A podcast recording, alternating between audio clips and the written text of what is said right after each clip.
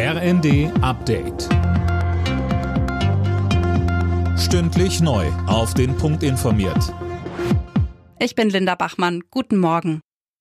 Deutschland hat bei der Fußball-WM die zweite Niederlage verhindert. Von Spanien trennte sich die Mannschaft nach Rückstand dank eines späten Tores von Füllkrug am Ende 1 zu 1.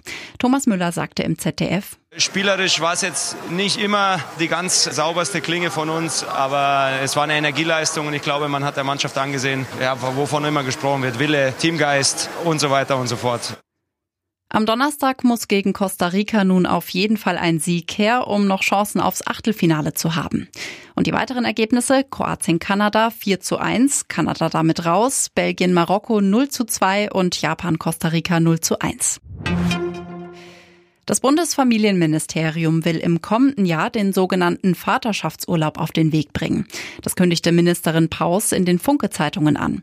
Ab 2024 sollen damit Väter Anspruch auf zwei freie Wochen nach der Geburt ihres Kindes haben.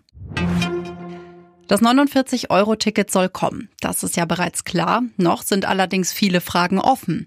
Im Kasten morgen treffen sich ja die Verkehrsminister und im Vorfeld der Runde stehen ja auch einige Forderungen rund um den 9-Euro-Ticket-Nachfolger im Raum.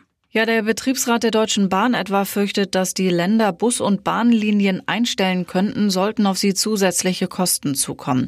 Da müsse mehr Unterstützung vom Bund her, heißt es.